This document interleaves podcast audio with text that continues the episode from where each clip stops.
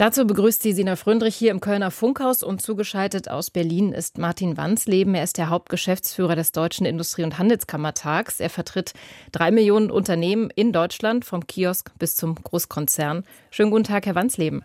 Guten Tag, Frau Fröndrich. Herr Wansleben, wir sprechen hier am Samstagmittag miteinander am Ende einer Woche, in der jetzt viel über China diskutiert wurde. Wie eng will Deutschland mit China wirtschaftlich verbunden sein? Wie abhängig sind wir? Wie lassen wir chinesische Unternehmen hier in Deutschland agieren? Hintergrund ist, die chinesische staatliche Reederei Costco darf bei einem Terminal am Hamburger Hafen einsteigen mit 24,9 Prozent. So will es Kanzler Olaf Scholz. Einige sagen, wirtschaftlich ist der Deal eigentlich völlig irrelevant, aber politisch ein Fiasko. Herr Wansley, wie, wie fällt denn Ihr Urteil aus?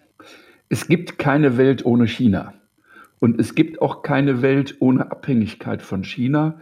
Genauso wenig wie es eine Welt gibt, wo China nicht abhängig vom Rest der Welt ist. Und ich glaube, dass das Thema Costco und Hamburger Hafen jetzt eine Symboldiskussion geworden ist. Äh, letztlich entscheidet sich an der Beteiligung, an der Minderheitsbeteiligung von Costco an einem einzigen Key nicht wirklich die wirtschaftliche Unabhängigkeit oder Zukunft Deutschlands oder Europas. Es macht allerdings deutlich, dass das Thema wichtig ist und es macht deutlich, dass sich Europa auch insgesamt bei dem Thema aufstellen muss. Denn Costco wäre ja nicht nur am Hamburger Hafen beteiligt, sondern auch an vielen anderen europäischen Häfen, sogar am Hafen in Seattle. Aber gerade wenn Sie sagen, das ist ein Symbol, wäre es dann nicht auch ein Signal auch gewesen, wenn Olaf Scholz den Einstieg äh, abgelehnt hätte und mit, diesem, mit dieser deutlichen Botschaft dann auch nach China äh, gereist wäre Ende nächster Woche? Frau Fröndrich, ich mache es mal schwarz-weiß. Wir tun jetzt mal so, als ob das, was bisher gewesen wäre, blauäugig gewesen wäre an Politik jetzt mit China. Ich glaube, dass es nicht die Antwort auf diese Blauäugigkeit wäre, wenn wir jetzt einseitig werden, sondern das ganze Thema China hat mindestens aus Sicht der Wirtschaft fünf Aspekte. Das ist die Frage der wirtschaftlichen Bedeutung. Das ist die Frage in der Tat der Diversifizierung von Lieferketten. Also in welcher Form ist das einzelne Unternehmen und damit Deutschland insgesamt von China abhängig? Das sind natürlich sicherheitspolitische Fragen, entzieht sich also der Wirtschaft, ist ein politisches Thema. Das sind Fragen von Menschenrechten vor Ort, ein wichtiges politisches Thema. Und ein letztes, ist, wir haben natürlich auch den Aspekt, wofür brauchen wir China dringend, um welche Herausforderungen in der Welt zu lösen. Nehmen Sie alleine nur mal das Thema Klima oder auch Weltbevölkerungsentwicklung, Ernährungssicherheit. Diese Fragen werden wir ohne China nie wirklich lösen können. Das heißt, wir können uns nicht entkoppeln, sondern wir brauchen einen Umgang mit China. Und deswegen ist die deutsche Wirtschaft froh, dass der Bundeskanzler bereit ist, auch unpopuläre Entscheidungen zu treffen. Wir halten es für richtig, die Wirtschaft in Hamburg kämpft sehr dafür, dass Costco sich in dieser Form an dem Hafen beteiligen kann. Aber ich sage deutlich, ich halte es auch für richtig, dass wir die Diskussion sorgfältig führen. Und zwar nicht nur als Deutschland, sondern mindestens als Europa insgesamt.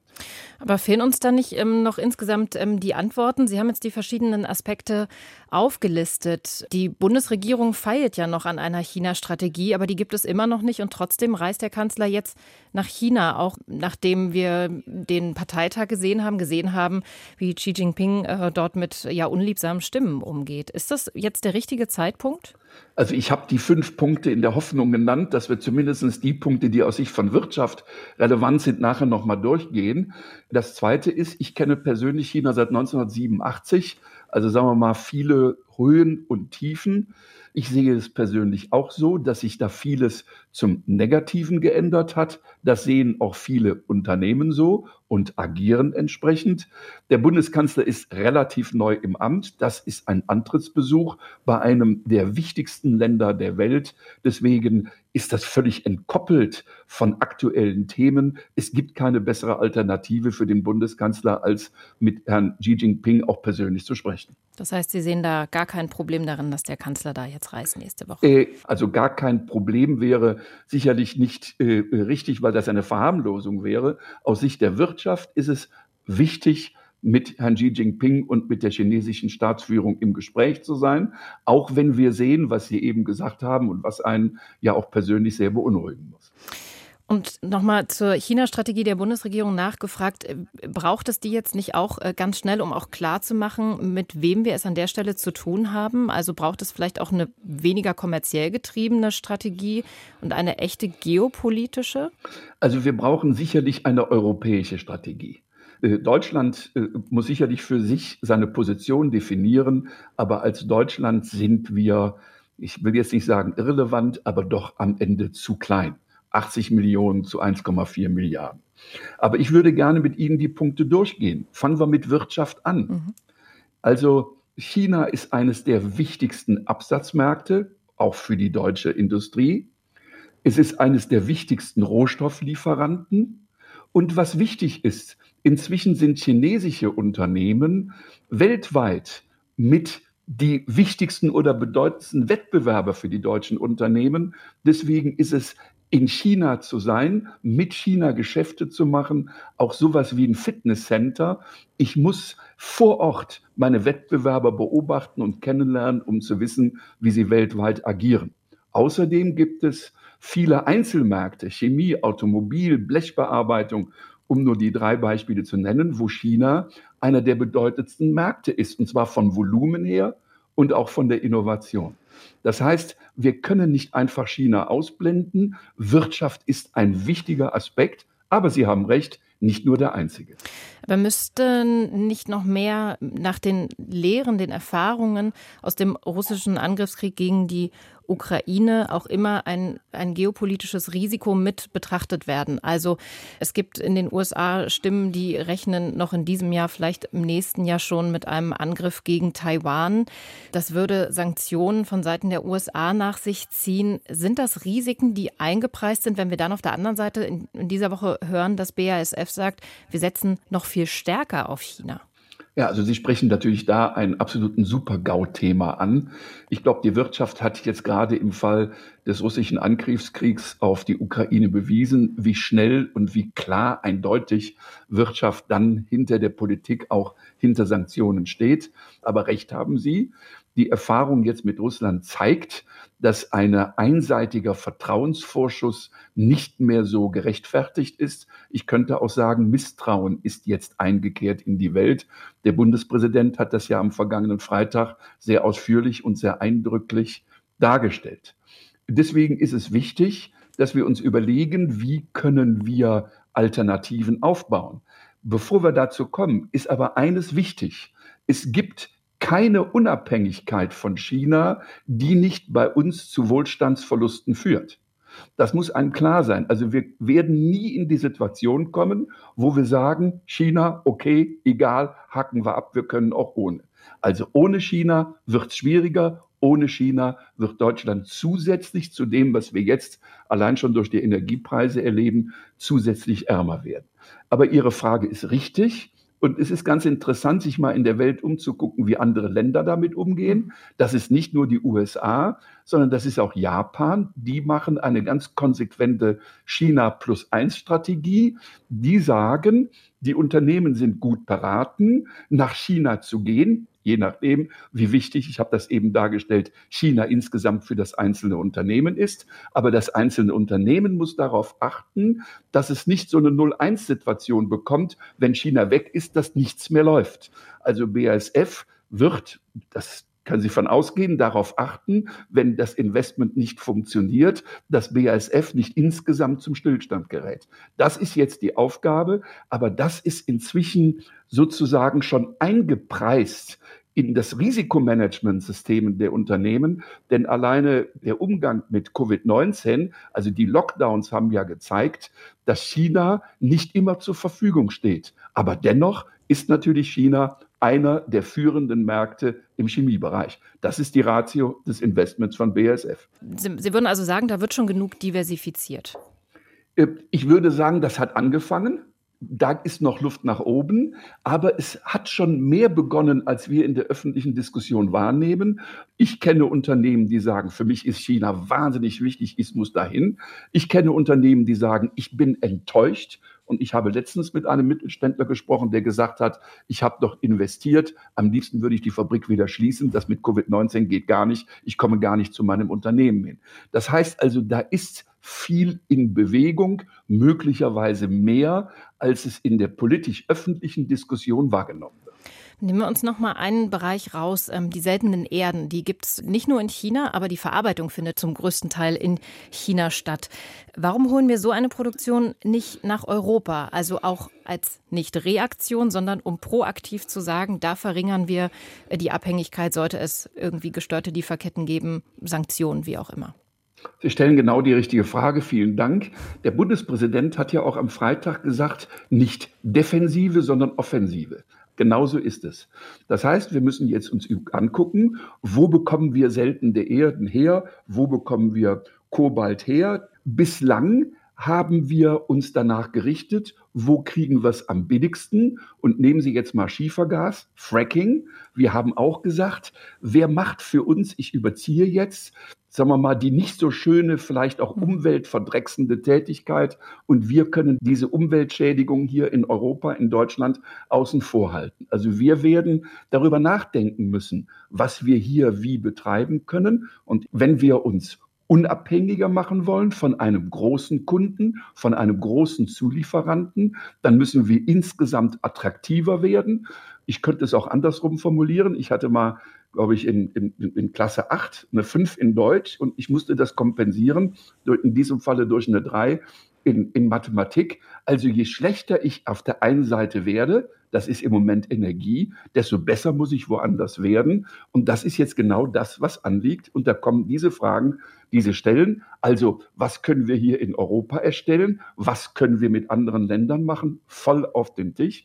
Da kann man von den Japaner sich ein bisschen was abgucken, die sehr offensiv genau diese Frage der internationalen Allianzen angehen, so wie das ja der Bundeskanzler das ja auch im Rahmen von G7 versucht umzusetzen. Nun werden solche Diskussionen ja ähm, auf politischer Ebene geführt in Brüssel und in Berlin.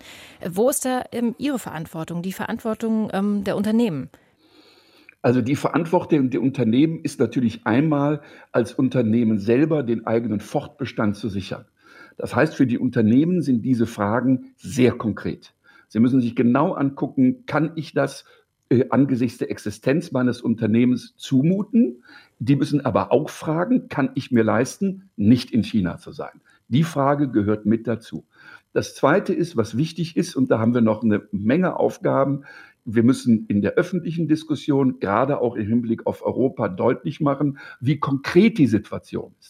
Also wir haben gerade in der vergangenen Woche erlebt, dass in Brüssel nicht wirklich richtig bekannt ist, wie konkret und wie dramatisch die Situation jetzt beim Thema Energiepreise in deutschen, insbesondere industriellen, mittelständischen oder auch Großindustrien ist. Also wir haben ein Transport, ein Informationsproblem und deswegen müssen wir aktiver Teil dieser Diskussion sein. Mhm.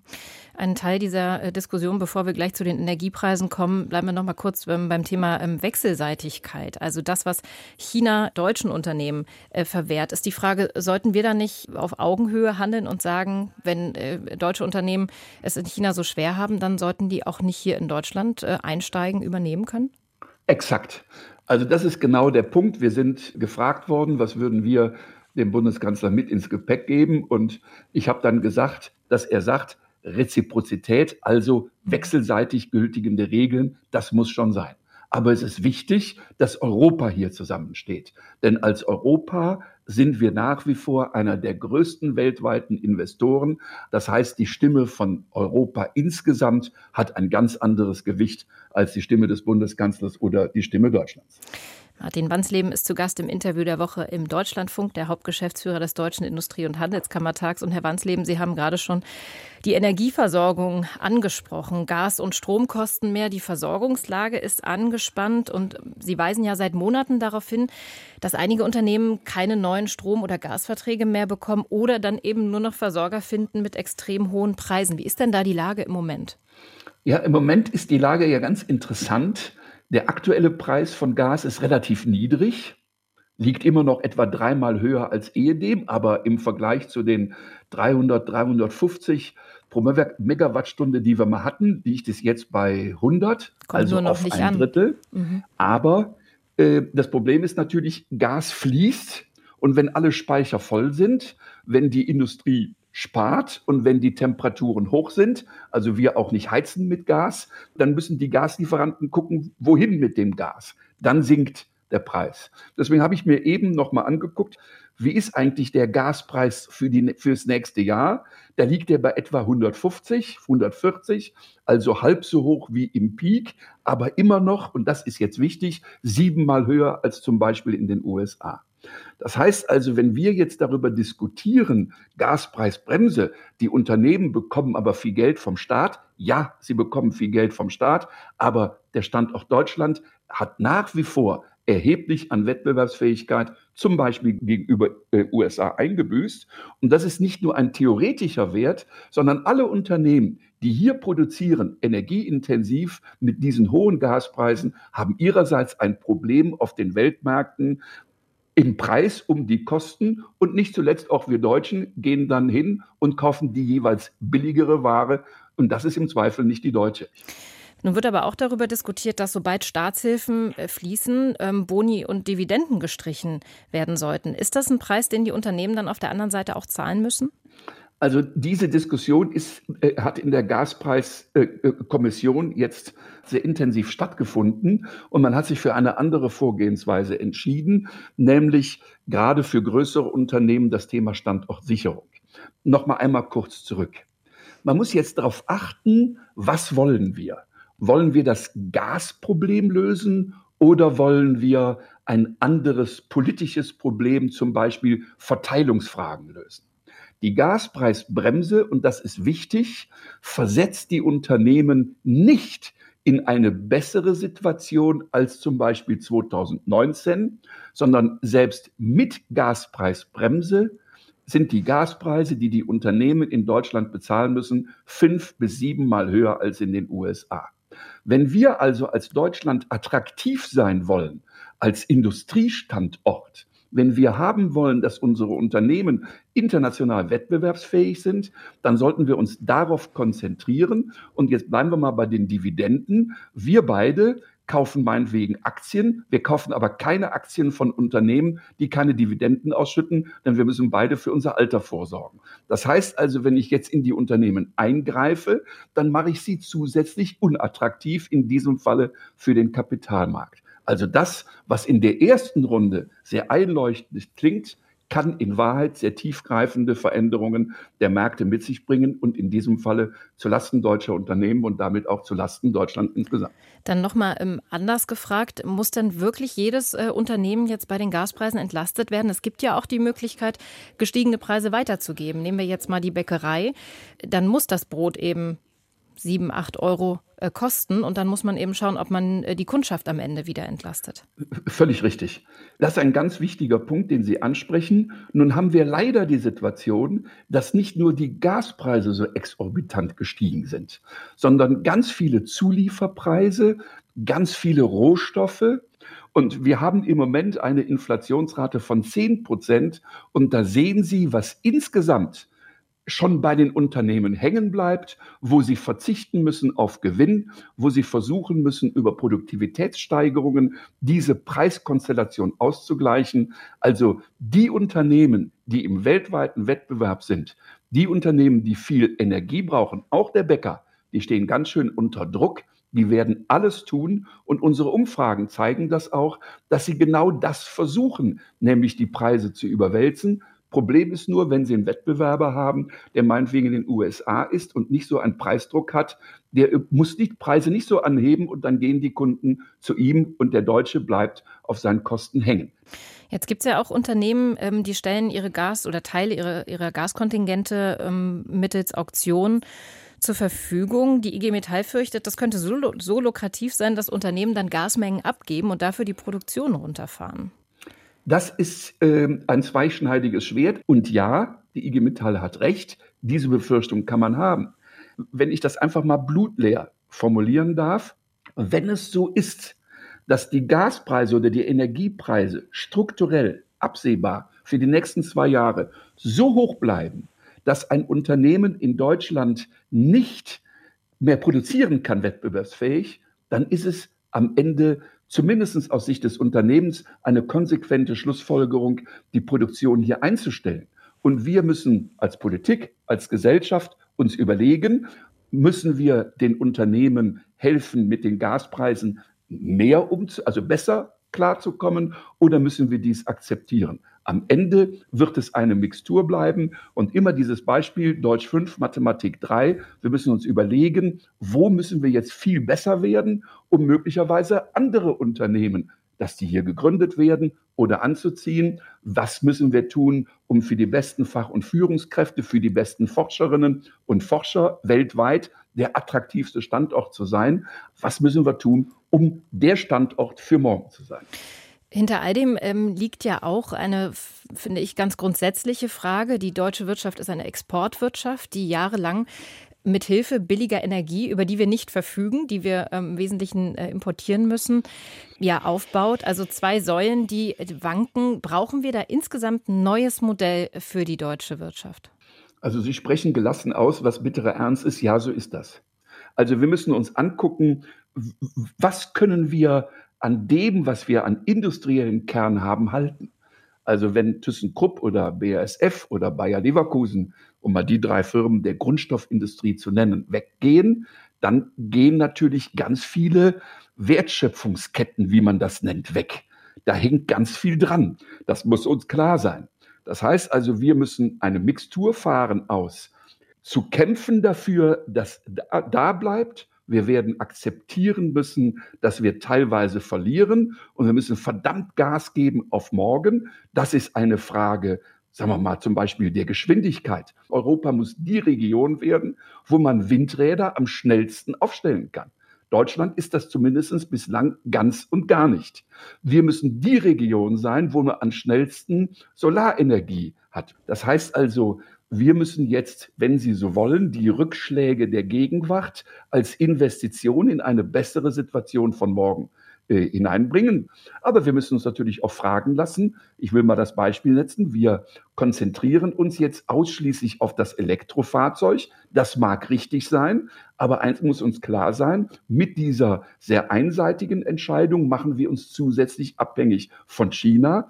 Deswegen sind bei solchen Themen ist die Forderung der Technologieoffenheit am Ende eine Forderung, wo es um viel mehr geht, nämlich um Freiraum für Innovation. Und da haben wir mit einem guten Bildungssystem, mit gut ausgebildeten Mitarbeitenden, mit guten Universitäten und Forschungsinstitutionen Funde, mit denen wir jetzt auch wuchern müssen und die wir sicherlich auch ausbauen müssen. Herr Wansleben, Sie führen ja den Unternehmen äh, regelmäßig den Puls. Wie sind denn die Aussichten, wenn wir jetzt mal einen Strich drunter machen, auf die weitere Entwicklung, weitere wirtschaftliche Entwicklung? Also wir sind gerade dabei, Frau Fröndrich, unsere äh, Herbstkonjunkturumfrage auszuwerten. Aber vielleicht folgendes Bild. Dieses Jahr ist zum großen Glück vom Ergebnis her bislang besser ausgefallen, als wir dies seit dem 24. Februar erwarten mussten. Also wir sind mit richtig ordentlichem Rückenwind in dieses Jahr gestartet und dieser Rückenwind hat 0,8 Prozentpunkte gemacht. Das heißt, wenn wir bei 1 Prozent Wachstum landen, haben wir in diesem Jahr im laufenden Jahr 0,2 Prozentpunkte draufgepackt. Also das ist jetzt noch keine Wachstumsdynamik. Das Zweite ist, was wir beobachten, die Anzahl der Optimisten wird weniger, die Erwartungen sind hundsmiserabel schlecht. Also die Unternehmen haben das Gefühl, das Schlimmste wartet noch auf uns. Es kann sein, dass diese ganz schlechten Erwartungen auf eine bessere Zukunft stoßen. Das, was die jetzige Situation so sehr unterscheidet von bisherigen Konjunkturverläufen ist, dass eben die mittlere Perspektive, wie entwickeln sich die Energiepreise, nicht die ist, wo man sagen kann, okay, diesen Winter schaffen wir noch mal, vielleicht auch den Winter 23, 24, dann sind wir über dem Berg. Das wird so nicht sein. Und deswegen ist es so wahnsinnig wichtig, Europa muss sich konzentrieren. Jetzt geht es darum, die Krise zu bewältigen. Jetzt geht es darum, handelspolitisch offensiv zu sein.